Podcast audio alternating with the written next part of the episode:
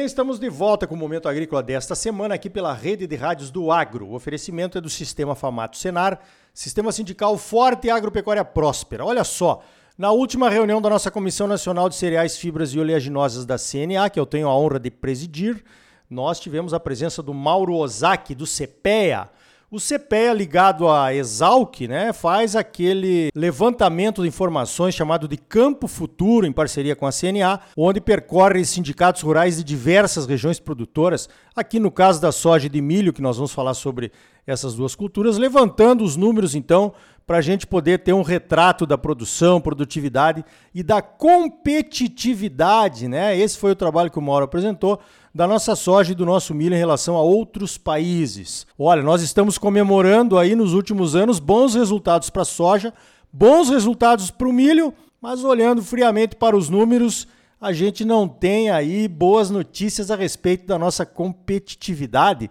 Como é que é isso, Mauro? Bom dia. Bom dia, Arioli.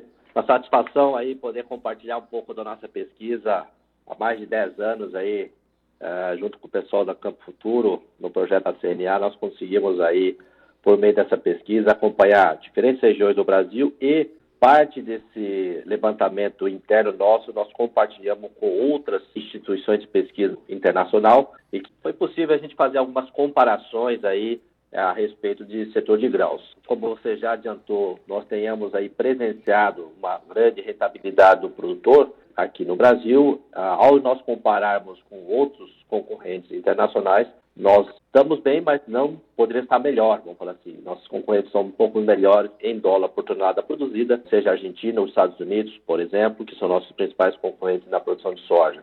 Então, Mauro, olhando aqui os números, o Brasil realmente tem mostrado bons resultados. Você olha para a Argentina, os produtores argentinos estão nas mãos do governo. Você olha para os Estados Unidos, apesar de ter uma competitividade logística melhor e também custo de produção.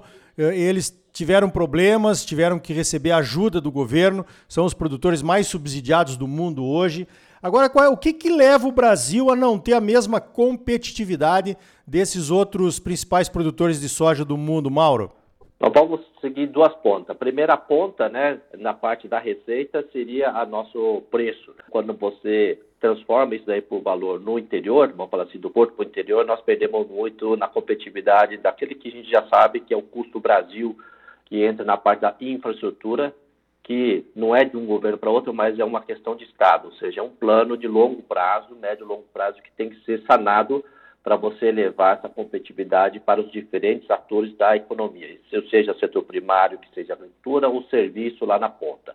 Então, resolvendo isso aí, em parte nós resolveríamos o problema da questão do diminuir a depreciação dos nossos preços recebidos pelos produtores. Da outra ponta, é, do parte da, de custo-produção, é, nós temos uma desvantagem em relação aos nossos dois principais concorrentes, com relação à fertilidade do solo. Nosso solo é um pouco mais antigo, não é tão fértil quanto dos Estados Unidos e da Argentina, o que pesa para nós o maior uso é, desse insumo para nós atingirmos o nível de produtividade que nós temos hoje. Além disso, por se tratar de uma agricultura tropical, nós precisamos controlar um pouco mais ah, algumas pragas e doenças que nós temos na produção, coisas que não, você não vai ver muito na, no clima mais temperado, que é o caso dos Estados Unidos.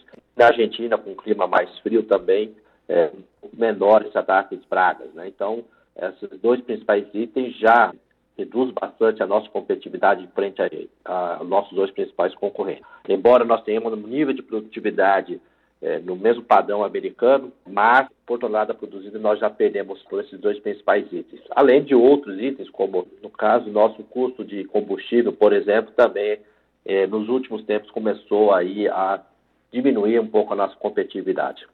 Então tá aí os principais itens que tornam o Brasil menos competitivo né, na produção de soja. Agora, o estudo também envolve o milho, Mauro. Quando entra o milho nessa equação, que no Brasil, basicamente aqui no centro-oeste, onde a soja se desenvolveu mais nos últimos anos, né? O milho é feito em segunda safra. Isso nos ajuda, nos atrapalha. Como é que é a questão do milho na competitividade com os grandes produtores mundiais também? Quando a gente avalia o sistema, ela é positivo, né? Digamos, o milho acaba ajudando a soja e vice-versa, né? Então, o sistema ela é interessante, mas no momento é, que nós colocamos o milho numa época não muito adequada pela disponibilidade de água, vamos falar assim. o potencial que a planta tem, a semente tem para expressar, nem sempre nós conseguimos atingir por conta de restrição de água. Então, esse é o nosso maior restrição que nós temos com relação ao potencial, quanto que nós poderíamos atingir em termos de produtividade, né, o que poderia nos traduzir custo por tonelada produzido mais barato. Quando você fala em milho dos Estados Unidos e milho da Argentina, por exemplo, a gente vê que eles conseguem produzir mais porque eles estão no período favorável, não trabalham com milho segunda safra. Posto isto, a gente sabe que ah, nós também enfrentamos o mesmo problema. Né? Quando você tem essa restrição, você vai usar uma tecnologia de alta tecnologia empregada em cima da semente, é, que tem o custo tecnológico caro, que tanto o produtor americano está pagando, o argentino e nós também.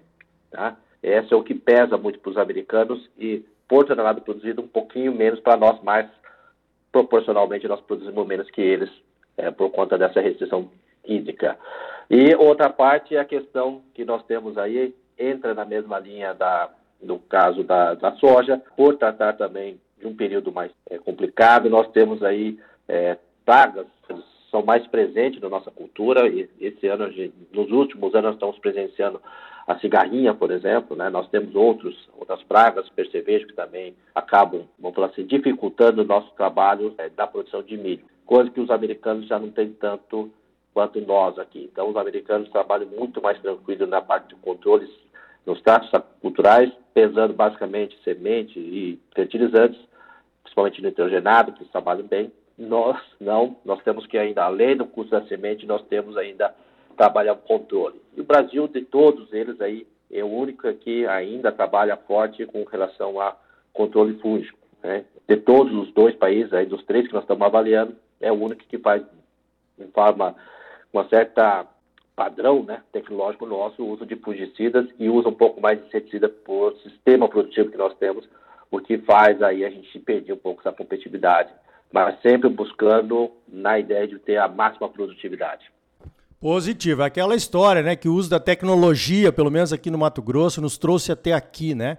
A gente sempre esteve buscando o que era de mais moderno para garantir a produtividade, proteger a produtividade inicial da cultura da soja e depois, então, aos poucos, da segunda cultura, a segunda safra de milho, que foi se tornando cada vez mais importante. Agora, Mauro, na questão do milho, vocês incluíram a Ucrânia Fala um pouquinho dessa competitividade da Ucrânia em relação a outros países produtores de milho no mundo. É, a Ucrânia a gente sempre monitora, na soja nem tanto, mas o milho ela é uma grande exportadora, então ela compete conosco aí, por isso que a gente acabou provocando, esse, incluindo nesse estudo, porque ela tem um dos custos de produção de milho mais barato do mundo, né? Tá? Então é por essa razão que a gente vê a crescente expansão dessa cultura é, desse país, e é um grande player exportador. Tá? Então a gente monitora ela é, trabalhando com milho convencional, tendo aí baixo uso de é, emprego de fertilizantes por conta da sua característica do seu solo, solo extremamente rico, tá? E também, basicamente, o que se faz na aplicação da Cota do Norte, eles fazem lá naquela região da Ucrânia. Então, eles, basicamente, eles copiam a tecnologia lá, pode copiar a tecnologia americana e aplicar nessa região da Ucrânia e eles estão crescendo muito e desenvolvendo muito bem essa cultura lá. Então é por essa razão que a gente incluiu e ela consegue produzir com menos de 80 dólares por tonelada só o custo operacional efetivo. É, e eles estão pertinho do mercado consumidor, que é o mercado europeu aí. Exatamente, é. a Ucrânia é a grande fazendona da, da União Europeia, né? É, com solos muito férteis também. Mauro Ozaki do CPEA, vou te fazer uma pergunta provocante aqui. Se você fosse chamado pelo novo presidente da República lá em janeiro de 2023, seja ele quem for, para dar três conselhos para ele a respeito de melhorar a competitividade da produção de soja e milho do Brasil, o que, que você diria? Bom, eu acho difícil acontecer, mas se fosse o caso, a gente faria uma sugestão. Eu creio que a gente já sabe que não é uma questão somente para o setor produtivo, mas para beneficiaria todo essa primeira questão tributária.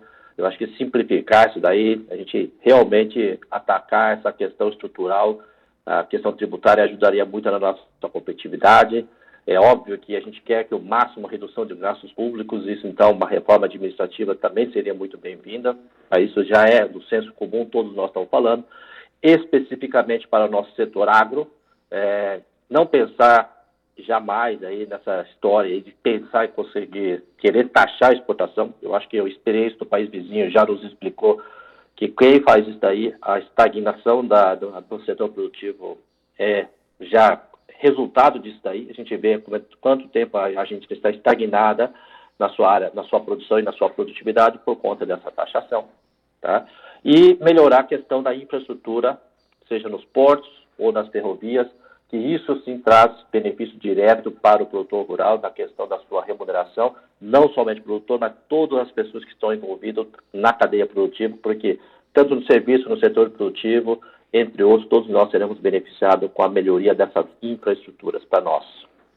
Muito bem, tá dado o recado, então. Excelente esse trabalho que o CPEA faz, mostrando então agora a competitividade brasileira de grãos, coleta dados pelo Brasil inteiro em parceria com a CNA e os sindicatos rurais. Mauro, parabéns pelo trabalho, continuem firmes e fortes. Muito obrigado pela tua participação aqui no Momento Agrícola.